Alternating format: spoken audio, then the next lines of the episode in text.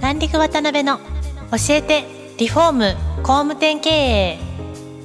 この番組はリフォーム工務店業界に特化した経営コンサルティング事業を手掛ける株式会社ランリグの代表渡辺翔一が住宅業界の経営者や幹部の方を毎回ゲストにお招きし業界のさまざまなことについてお聞きしていく番組です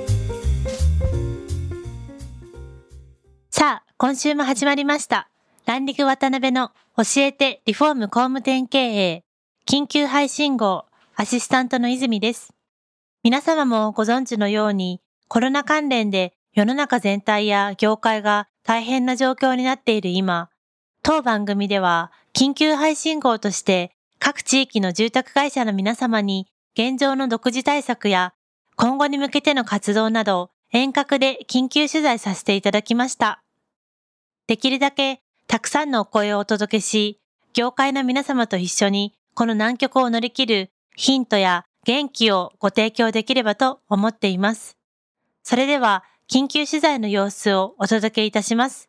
渡辺さん、よろしくお願いいたします。はい、えー、あ、川爪さん、渡辺です。ご無沙汰しております。こんにちは。お世話になります。段取り役がつめです。お世話になります。なります。今回からちょっと緊急配信号ということでですね、非常にまあ大変な状況になっている世の中なんですけども、はい、はい。まあいろいろヒントになるようなお話とかですね、いろいろ聞けたらなと思いますんで、よろしくお願いします。はい、よろしくお願いします。で、川爪さんはですね、まあ、ご存知の通り、施工現場管理ツールの段取りワークスの代表をされているんですけども、まあ、以前はあの通常の放送で何度かご出演していただいてお世話になってるんですけども、 3回目ですね。 すいません、今回も一発目よろしくお願いします。はい、えお願いします。どうですかもう大変なことになってますよね。い、や、だから、それこそですね、僕はい朝から今もうコロナ勉強会を一人でやってまして、ええあの、朝5時半から9時までをやるというですね、はいはいはいはい。あの、3月の1週目ぐらいからやってるんですけれども、はい。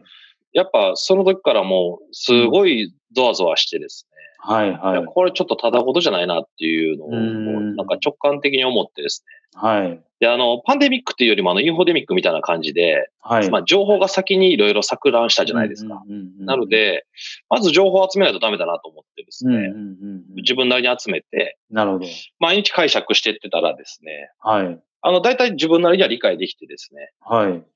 まあ、話戻るんですけど、やっぱすげえやばいなというところに戻ってきたなという感じですよね。なるほどね。まあ、そのあたりちょっと詳しくまた後ほどお聞きしたいんですけど、は。い。 それこそ昔から住宅会社の経営者としてもですね、まあ、リーマンとかいろんな震災とか、ご経験されて来られてるとは思うんですけども、はいま。ずやっぱり川爪さんの現状認識としてはそういったものと比較したときに、今回のコロナの状況どんな感じで捉えられてるかっていうところから。はい、はい、はい、はい。はい。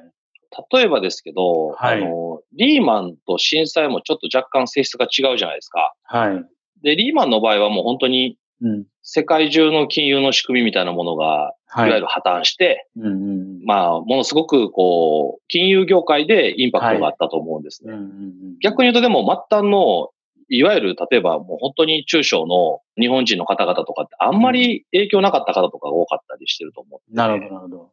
だから、その投資をやってるとか株やってるよとかっていうですね、そういう方々がすごい敏感に反応されたなっていうのが、多分リーマンだと思うんです。はいで、。我々経営者もやっぱりリーマンはすごい、あの、インパクトがあったんですけれども、はい。多分住宅業界だとリーマンよりも多分震災の方が食らったんじゃないかなっていうイメージがああっあて、、確かに確かに。で、それはもうあの、いわゆる、まあ、東北の方がですね、大打撃を食らい、うん、うん。まあ、いわゆるいろんな、まあ、住宅部品が一部作られてるものが入ってこなくなってですはい。ね。で、そういうものから工期が遅れてくるとかっていうところとか、うんもううんもう東北の方はもう尋常じゃないぐらいの、まあ、はい大打撃を食らっておられたみたいな感じだと思うんですね。でも今回のコロナに関しては、そのはい。一番手前の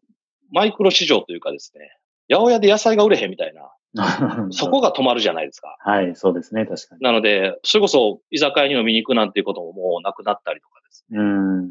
まあそういう本当の一番身近な経済がこんなはい感じでストップするっていうのは、本当にあの、うん僕らの世代がまあ100年ぐらいで考えたら前代未聞だと思うんですよ。なるほど、なるほど。なので、これは多分その比較検討するまでもないぐらい僕はすごくインパクトがある。ると思ってて、うんうんうん。なので、あの、リーマン超えとかっていう表現をやっぱするとは思いますし、はい。もうそんな相場じゃないというのはもう多分間違いないと思いますよ。なるほどね。だから一部、株価があのね、各国の支援では保ちつつあるので、い。まあそうでなす、なんか違和感は思いますけどね。はい。でもあれも下がるんじゃないかなというふうには思います。 うんまあですけど、大企業さんのことですからね、株価って。結局。いや、そうなんです。うん。でも周りは多分住宅業界の経営者にかはもうやっぱ打撃が来ると思うんですね。まあそりゃそうですよね。はい。だから不景気ビジネスなんで、通常ね、不景気になると新築が下火になってリフォームが盛り上がってってやれるはずなんですけど、はい。今回の場合はリフォームの方もですね、こんな時に直してる場合じゃないみたいな、うんうん。まあ一部環境を良くするとかですね、はい。まあそういうなんかコロナにつながるようなリフォームは増えそうな気がするんですけど、うんうんうん消費マインドはすごく凍るんじゃないかなと思ってますね。なるほどね。はい。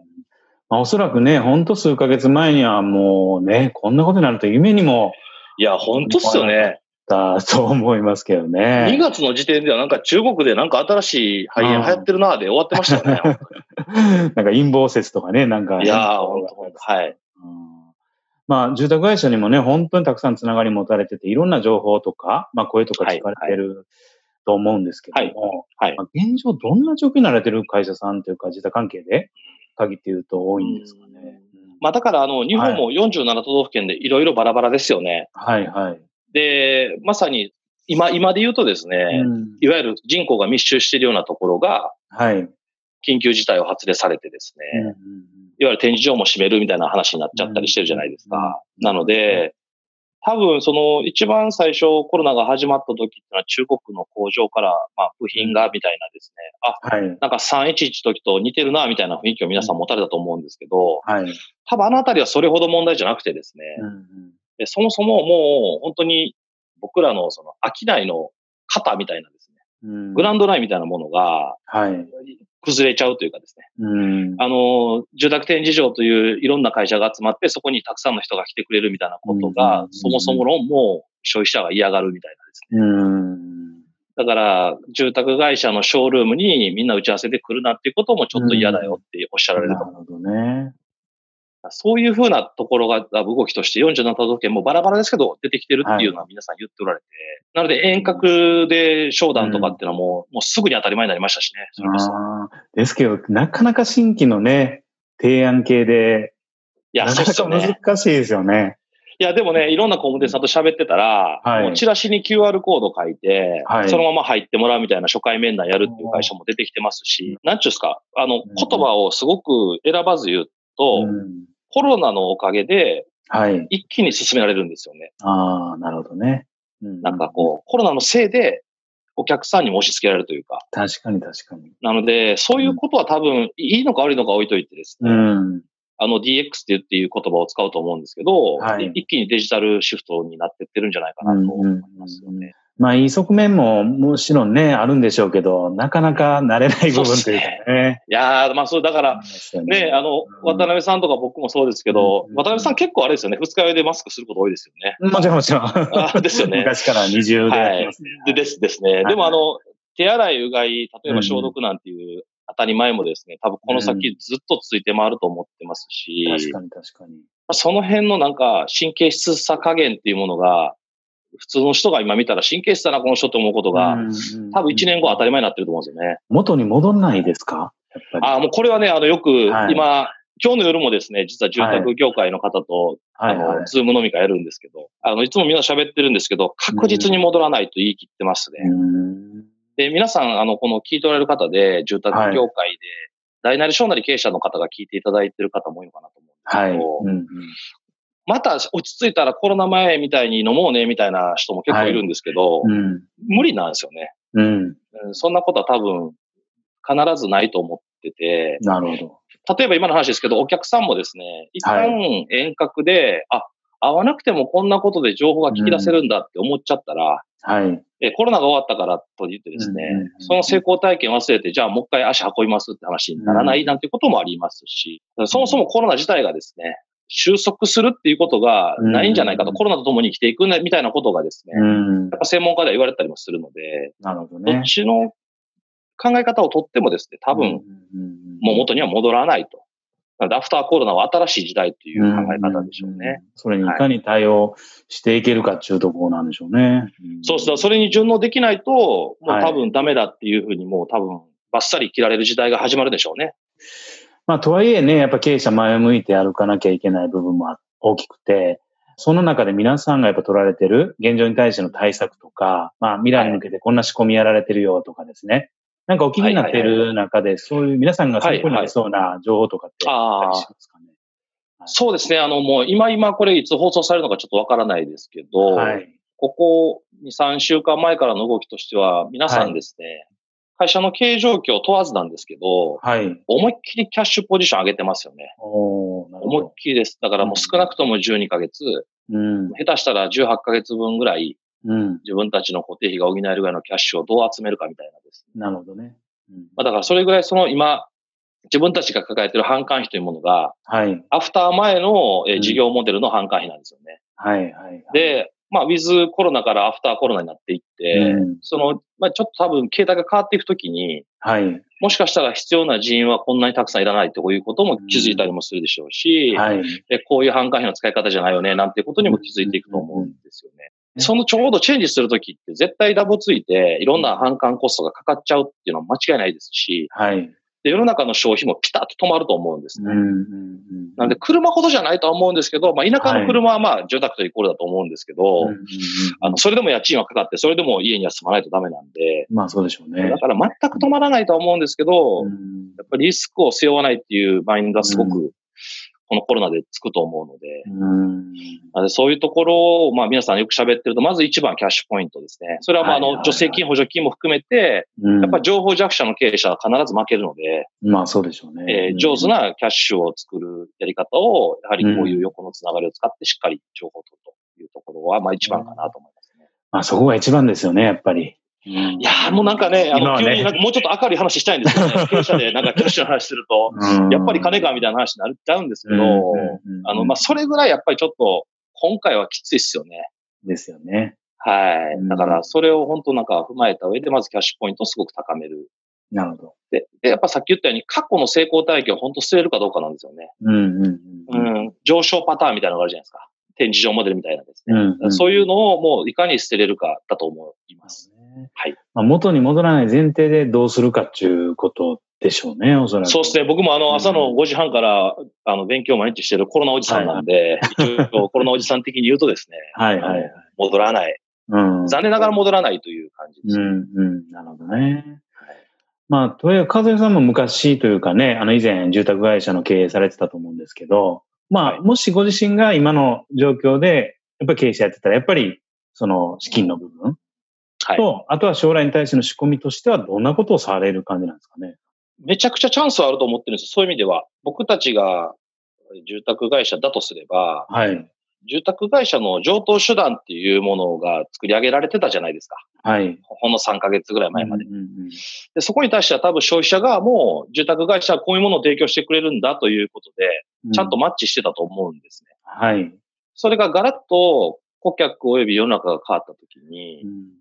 全然新しい切り口とかですね。はいあの、もしかしたら企業形態みたいなもの新しく生まれてくるのかなと思ったりするんです。うんうんうんでそれだから VR で内覧するとか、そういう目先のことだけではなくですね、うんうんうん顧客のもうちょっと真相心理をついたような、あ、はい。そうか、今の時代だったらこんなことを確かに客も我々も求めてんだな、みたいな、うんうんうんうんうん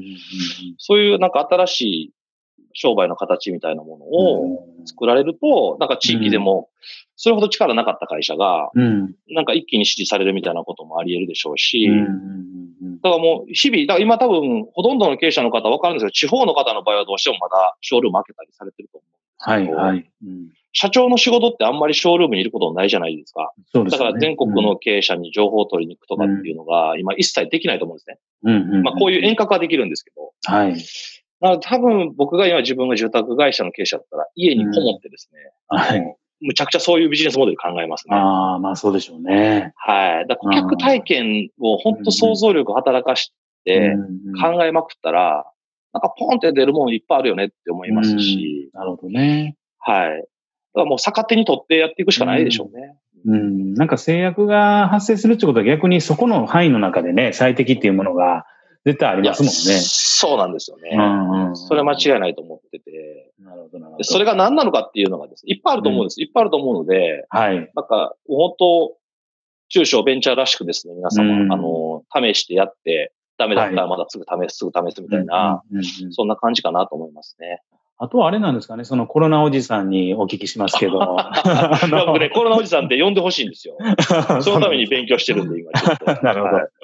い。あの、収束というか、まあ、あの、ある程度連休明けの解除のタイミングであったりとか、あとは治療薬が発表された時のタイミングであったり、ワクチンが発表されたタイミングだったり、まあ、いろいろ、ガンと上に向くタイミングはあるとは思うんですけど、大きな流れとしては、やっぱりどのあたりを見据えてやって、まあだから僕らも、あの、あくまでも情報を集めて、はないんか、コロナおじさんって言ってもただのキュレーションサイトみたいなもんですけど、はいあの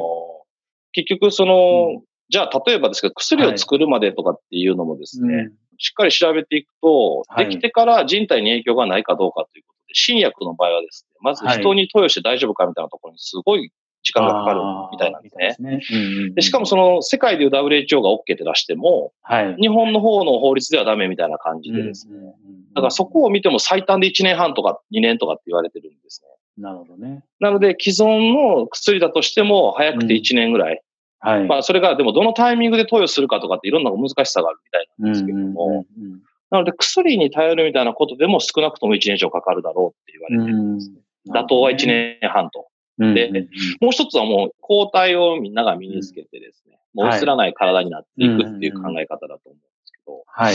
まあだからその、それもですね、あの、一気に感染しちゃうと、うん。今回のあの、重症率だったり、は死い亡率だったりとかって考えていくとですね、うんうん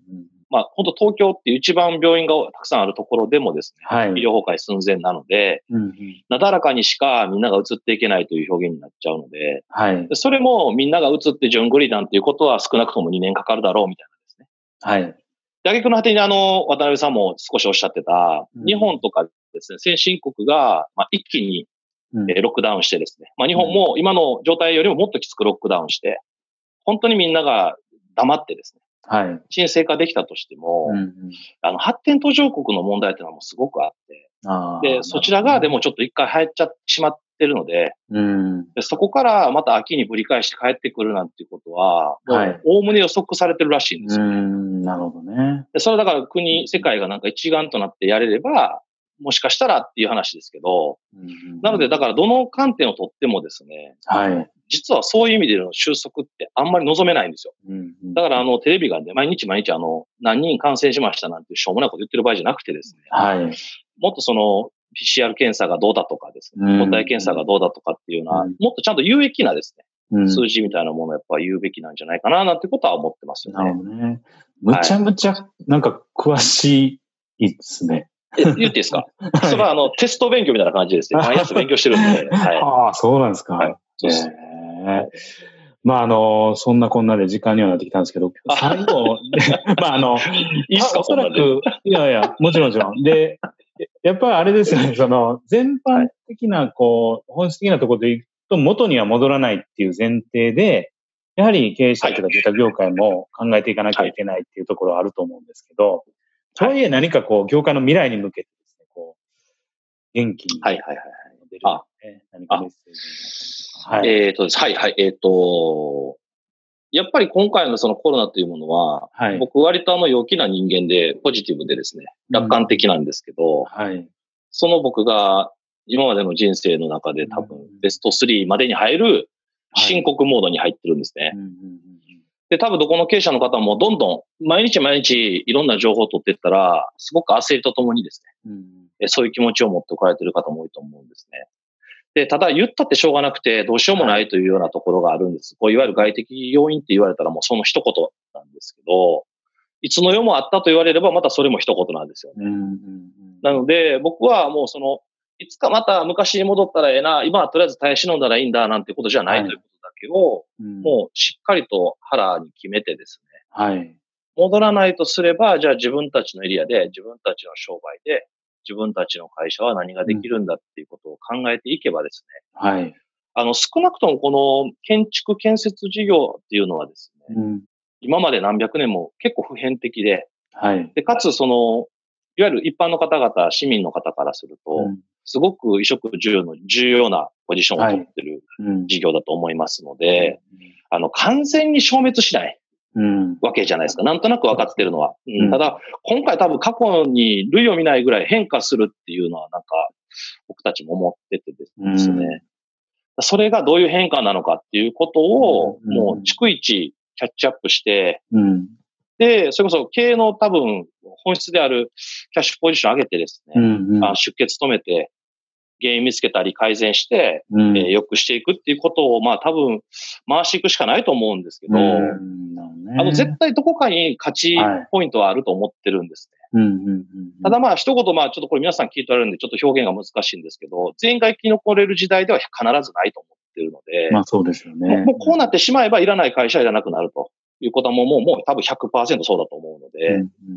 なのでそういうことを踏まえながら、やっぱ情報をしっかり取るってことですかうんうんね、うんなるほどね。思いまやっす。ぱあれなんでしょうね、戻らない一番の部分っていうのは、やっぱり消費者の、それこそね、意識だったりといやか。ーだからね、これがもし僕らの業界が飲食業とかですうね、んそれこそ、あの、ホテルとか旅館業とかってなったはら、もっと暗い話題しかないんですよ。ああ、そういうことですよね。はい。だから、今まで、あの、業界って、僕ら不動産も一部あったんですけど、民泊とかですね、はい。インバウンドとかっていうのは、ももう神話でしたからね、本うん、当うんに。、うん。確かにもう、絶対に大丈夫な投資だと。うん、うん、うん。だから、アメリカの国債も、例えば飛行機買って、ヨーロッパの航空会社に貸すなんていう投資商品も、はい。絶対大丈夫ですって言われてたうん部分の絶対が覆されてるんで、今。ですよね、確かに。はい。なので、もうこうなったら世紀末ですよ、本当に。うん、うん、うんうん。ななので、う。もう北斗の剣をイメージしてですね、 はい、やっていくしかないんじゃないかなという。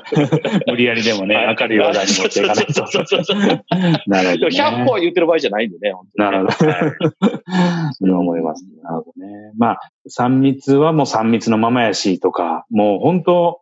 そういうことですよね。ソーシャルディスタンスはもう必ずやれということになりますからあ、あ、なるほどね、まあそういう意味合いで言うと、その人と人の距離感みたいなものがですね、うんうんうん変わりますし、経営者特有の会食、会合みたいなものも、ああ実はわざわざ東京にみんな集まらなくてもできたりするわけですよね。はいはいはいはい。なので、そういろいろ考えていくと、僕らもだから東京の事務所いらない説ってすごくあってですね。はいはいはいはまあだから今東京に出て頑張ってるよなんていう風な経営者だよね、かがつべくんって言われる時代から、い。うん。まだ東京なんかに行ってんのって言われる時代になっちゃう可能性があると思ってて、なるほどね。そこまでですか。はい。だからその、もう話すとものすごく長くなっちゃうんですけど、いなんか都市が密集して効率化できてたことの全て真逆じゃないですか、今回。うん、うん逆にそそうでれがすね。全て否定されたので。離れる離れるですもんね。そうそうそうそう。んんんなので、やっぱそういう、それぐらいゲームチェンジなんだなと思いますね。なるほどね。一極集中が逆にリスクになってますもんね。いや、もうでしかないですあし、ーだから地方はチャンスって、まずこれはあるんですよ。不動産も絡めると。なたるほだど。地方ってあまりにもたくさんあるので、うん。だから東京の会社様が一番いろいろ変わるんじゃないですかなるほどね。ね。いやー、ありがとうございます。なんかいろいろうん。いえいえ。いい情報をいただきまして。あ、いでえいえ、すみません。で、まあ、あの、今回、川爪さんにご協力いただいてですね、緊急配信号をお送りしたんですけれども、まあ、他にもこういう大変な状況の中でですね、まあ、情報を発信していただける方がいらっしゃいましたら、ぜひですね、取材させていただけたらと思ってますんで、まあ、お受けいただける方はですね、渡辺からにでご連絡いただければと思います。今回もランディング渡辺の教えてリフォーム工務店経営をお聞きいただきありがとうございました番組では渡辺や住宅業界の経営者幹部の方へのご質問を募集していますウェブサイトランディングにあるお問い合わせフォームよりお申し込みくださいお待ちしています